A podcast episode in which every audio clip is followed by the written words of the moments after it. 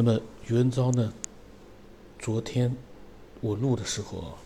他说他准备讲到麦田怪圈了。我才刚刚发现，我录了他好几期的分享，说是要讲麦田怪圈，到现在一直还没有进入到麦田怪圈。那么，嗯，后来呢，他呢就是去参加什么教会，然后他参加完之后呢，他又发来了很多语音，我们一起听一听吧，看看他到底有没有讲麦田怪圈，因为。麦田怪圈，其实我个人觉得没什么可讲头的，就是，呃，你也拿不出一个准确，但但但但是呢，嗯，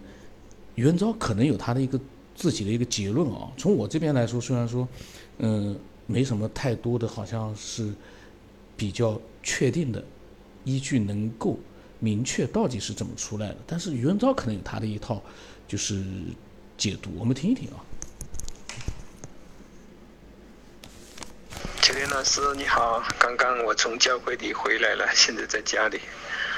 嗯，还有一点点时间，我们再聊一聊吧，接着上面刚才聊过的话题，我们继续来讲一讲这个有关麦田怪圈的这个事件。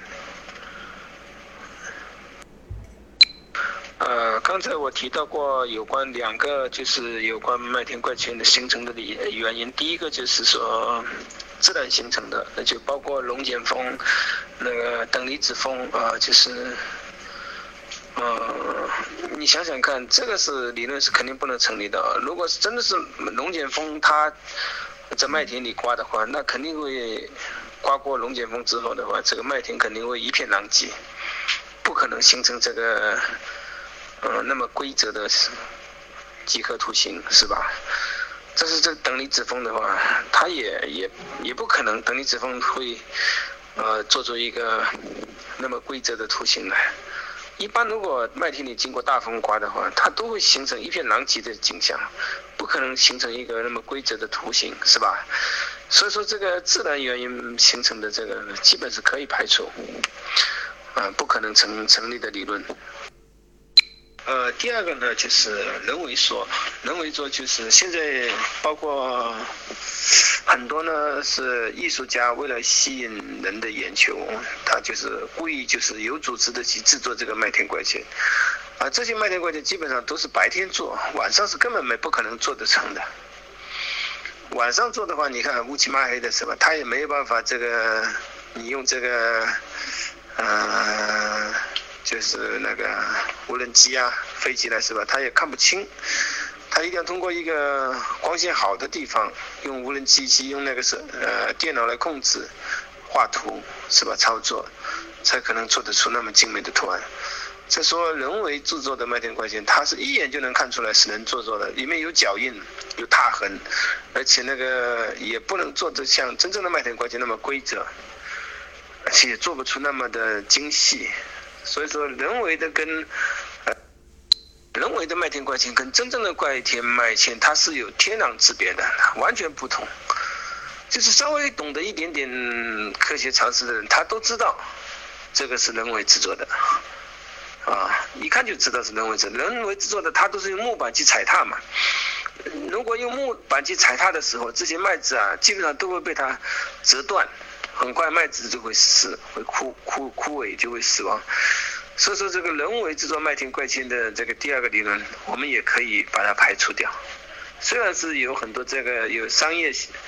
呃目的去制作啊，就是吸引别人来观看啊、卖票啊，是吧？但是跟真正麦田的怪圈的相比的话，它是完全不同的一个层次。好，那我来讲这第三个。麦田怪圈的第那个缘由，第三个一般都是大部分的人包括科学家，他们都主张说麦田怪圈是外星人制作的啊。啊，为什么现在那么多的科学家呀，包括一些越野爱好者，他们都主张说是外星人啊制作的麦田怪圈呢？因为有很多的证据，那不是说空穴来风。乱说，那是没有理由的话是不能这样发表出来的，是吧？那毕竟是肯定要有理由，才能去这样发表，是吧？没有理由的话，你发表出来也那是不可能的呀，你不能够让人心悦诚服，所以说你这个理论就没有人会赞同，是吧？但现在呢，因为这个麦田怪圈呢，第一个理论也排排除掉了，就是自然形成龙卷风，还有这个等离子风啊形成的，这个也排除。第二就是人为的，跟这个真正的麦田怪圈，它是完全不是一个等次，所以说人为的也排掉了。那第三呢，就是麦田怪圈就是外星人制作的这个理论呢。为什么会有这样的理论呢？因为从上个世纪的八九十年代的时候，就有很多。在上个世纪八九十年代的时候，有很多目击者就是看到这个麦田上空啊，就是有不明飞行物，就是那个发光体啊，不明发光体就是在麦田上空盘旋，就是不断的盘旋之后，啊，第二天就出现了这个麦田怪圈，啊，所以说呢，嗯，在一九九一年的时候就有过，在英国的时候就有人啊拍到了这个。不明发光体啊，就是在麦田上空盘旋，那之后就出现了这个麦田怪。迄今为止有好好好几次，呃，都有人目击到，但是呢，真正拍到的呢，我看就是一九九一年的时候，后来呢也拍到过几次，但是呢，嗯，我不知道你有没有去看，我是看了好好多这个有关麦田麦田的这个这个视频了，是吧？啊，也好几次拍到了，但是呢。嗯，嗯，拍到是拍的，但是很多人也因为他不理解，不知道这个什么东西，所以他就不能给出一个正确的答案，不能给出一个正确让人信服的答案，所以说很多人不太去关注，啊，觉得这个可能是其他的什么东西吧，啊，啊，有的人说是什么尼龙带呀。刮风的时候飞到天天上反光啊，产生了这样的效应啊，或者是那个像蒲公英的种子啊，在呃摄影机前面也会形成那样的光球的效应，是吧？反正很多人各说不一，很多人都有他们自己的见解嘛，是吧？反正我也嗯，不是说去要驳他们啊，用自己的理论去驳他们，我也不是这个意思。其实呢，就是让我们看到一个事实。我今天讲的呢，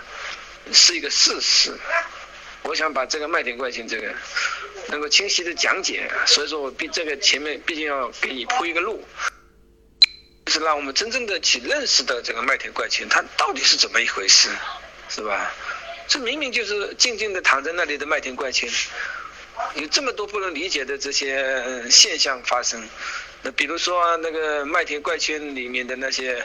麦秆，是吧？它每一个那个节点呢？都有那种爆破的那种，就是爆破的那种呢，就是像里面有电磁辐射一样的那样的爆破的那样的节点，每一个都有，从里面从那个晶节里面爆破，然后形成一个自然的弯曲，形成一个自然的弯曲，就是大概就是四十四十五度的角，有的是，反正就是。嗯，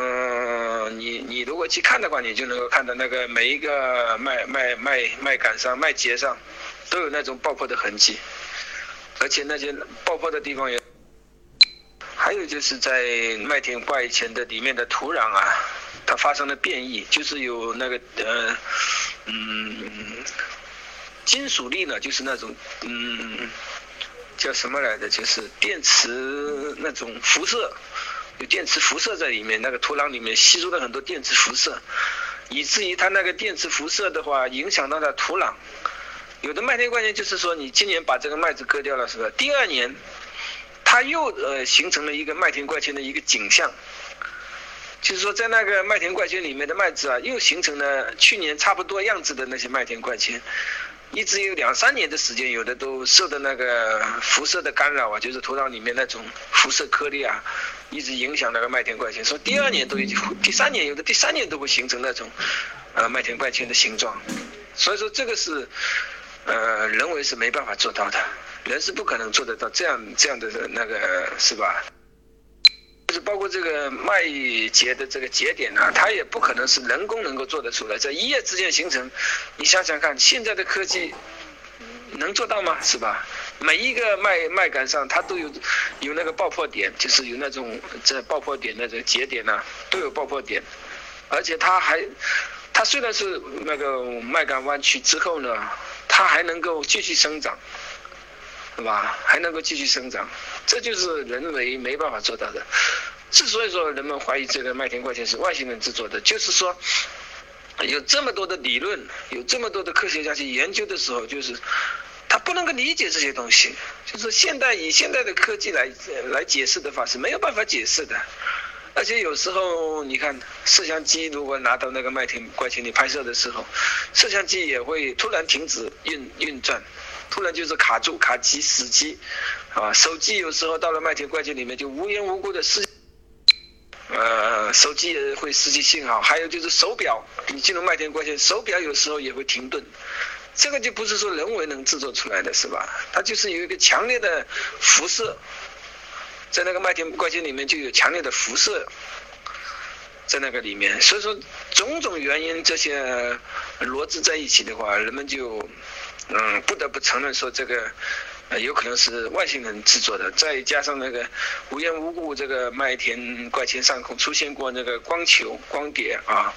就是说目击者看到的啊，也听到那个声音，有很多那个目击者他都听到了噼里啪啦的声音。噼里啪啦噼里啪啦这样子，那个爆就是那个麦子麦秆的那个节爆，它有爆破嘛？听到叭啦叭啦叭啦叭啦那样的声音，嗯，这个都是有有人就是也听到了，也发表在这个嗯百度上都有啊，嗯，你可能没有仔细，我也不知道你有没有去仔细的研究这些东西，因为我一直以来从二零一二年啊听了佐伦牧师的讲解有关这些。树林的世界啊，我就去仔细的搜索这些资料，去研究这些东西。以前我刚开始我对这些东西我也不感兴趣，你知道吧？什么未解之谜啊，什么金字塔呀、恐龙啊、树林的世界这些东西，我觉得对我来没有意义，你知道吧？我说我信耶稣，这些东西跟我有什么关系呢？是吧？我以前不理解这些东西，因为我以前的教会里他从来没有教我这些东西。没有教过什么什么世界未解之谜，从来就没有教过这些，只是说信耶稣上天堂，不信耶稣下地狱，信耶稣得永生，就教这些，哪有教的这些科学方面的东西啊？根本就不懂。自从遇到主的牧师之后，我呢就开始对这些东西呢就有一个深入的去了解吧。反正对这些东西，呃，我反正也很喜欢这些东西。所以说刚开始，啊，刚开始我听你节目的时候，我觉得你也是。呃，不能说是非常懂科学，但是呢，你也是对于科学呢也是一知半解，也对这些未解未解事物啊也是很很感兴趣，是吧？所以说，我觉得你的节目很好，所以说就订阅了你的节目，啊，也加了你的微信吧。我觉得呢有共同的话题嘛，毕竟你这个题目是呃文明起源嘛，文明起源它的来源呢肯定要首先把它找到，是吧？如果你找不到这些文明起源的来头，你光是说那些没有答案的东西，我觉得也不能给别人一个真正的一个启示，是吧？你毕竟这个题目是文明起源的话，你毕竟就要让那个真正的文明起源呈现在人的眼前，让人能够去呃思想揣摩的时候，就能够感觉到哦，真的是这样。除了这样的话，还有什么答案呢？是吧？啊，在听你的节目的时候呢，也能听到一些一些个见证啊。就是上次我听你节目的时候，就是有一个回家之旅还是谁啊？他不是讲到他小时候八九岁的时候，他不是见到了 UFO 吗？是吧？不明飞行物嘛。他说到现在记忆非常深刻啊，到现在也没有忘记。虽然过了四十年了，但是他没有忘记那个景象。就是说在啊，在北方的天空啊，一下子出现了一个。啊，很大很大的一个光球啊，闪闪烁着黄色的光芒，有白色的光芒啊，是吧？一下子出现二十秒，突然就消失了，他也就是很困惑，啊，不能理解嘛？为什么人不能理解呢？因为人毕竟对于这个属肉属肉世界发生的事物的话，因为它是连接了属灵的世界，所以说人就不能够想到那个属灵的世界，只是在属肉的世界去找答案，那就那么，呃。这个云昭呢，就是他讲了麦田怪圈，然后呢又转到了其他的一些他想法。呃，刚才那个他讲的什么小时候看见光球什么过了，那个应该不是回家之旅，是另外一个谁我忘了。那么他又提到了属灵的世界，这个呢就是，嗯，其实又涉及到了宗教方面的内容，就暂时先嗯不录他这个，因为反正他麦田怪圈他基本上已经讲了很多的，刚才讲了一些了。呃，我是这么想的，他也提到了，就是说这样一个节目，嗯，最好是明确的啊，就是说，比如说我们选，那人家有个明确的这样的一个类似于答案一样的东西，让人家再去展开一个，这个哪来的一个明确答案呀？嗯，我就想再说明一下我的想法啊，关于文明起源，甚至于关于他所说的金字塔呀，或者是呃麦田怪圈呀。这些呢，都是目前来说没有定论的一些，呃，东西。金字塔虽然说，嗯，就在那里，大家呢可以研究它，可以观测它，但是呢，也有很多关于金字塔的一些传说，嗯，那么不管怎么样，很多是未知的。我们每个人，你再懂科学，你都没有办法去否认这一点，包括文明起源、人类起源。现在哪有答案呀？有答案的话，说句实话，我们也用不着去扯这些东西了。有答案的话，我们还思索啥呀？人类起源和文明起源的答案都有了，我们就不需要思索了。我就感觉，嗯，怎么讲呢？设计人类文明的这样的一个未知的文明啊，或者是未知的一个什么东西，太牛了，就跟我们设计一个非常庞大的一个游戏一样的。我们设计游戏里面的所有规则，我们是很牛的。但但我们的设计游戏目前来说呢，嗯，它里面的那些人物啊什么，虽然说有玩家在控制，但是呢，嗯，他们本身是没有任何的所谓的真正的像我们这样的一个文明没有的啊。它那些只是一个呃数据而已，就是是就一堆数据而已。而我们呢？不光是一堆数据，我们也有可能是数据，因为就像马斯克说的，这有可能就是一个虚拟的一个空间。那但是我们这一个数据，我们每一个个体身上，我们有一种意识，我只能说意识了，因为看不到的东西嘛。感觉就是我们这个世界，我们有独立的一些东西，而且我们。不能说是开始觉醒，我们开始去思考，我们来自于哪里。虽然这对我们来说啊，说实话，嗯，我真的有的时候在想，你没办法想到一个，嗯，真正的答案。这点，可能有的人觉得说不会吧。说实话，那么多聪明的人。从古到今啊，有很多人他们的思维能力超过我们，但是真的想不出世界的这样的一个最终的起源。但是呢，又有一点，我们又抱着某种念头，期待，万一我们现在信息量比以前都多了那么多，万一我们找到答案了呢？就是这个万一，让我们开始了这样的一个科学边缘的一个。节目和里面的每个人的分享，所以未知才是这个节目生存的根本。一切都有了答案，去去普及科学去，那个我就不会去做这个节目了。那我们还去思索它干什么？都有答案了，大家只要就跟上学一样去学习就可，去去了解答案就可以了。问题是不可能，目前没有。这个具体不谈了，因为今天是袁昭在分享，我呢又扯了一些，但是我的想法，嗯，其实没有没有哪一次是真正的把它扯得很完整，嗯，这也就是他让我一直会继续做下去的原因，因为我一定要做到，到最终，我们好像懵懵懂懂的感觉到了什么，那才是这个节目最终的一个走向。那么，期待更多的人啊分享，我也期待更多的人，嗯，能有一些更理解我的想法的人，或者说他有更加有意思的想法的人，来来分享。袁昭很分享的很精彩啊，呃，就是呢，他怎么说呢？嗯，总是涉及到这个宗教，这是一个问题。我们到时候反正有中涉及到宗教的，我就会把它掐掉。我们主要是听他个人的一些经历和想法。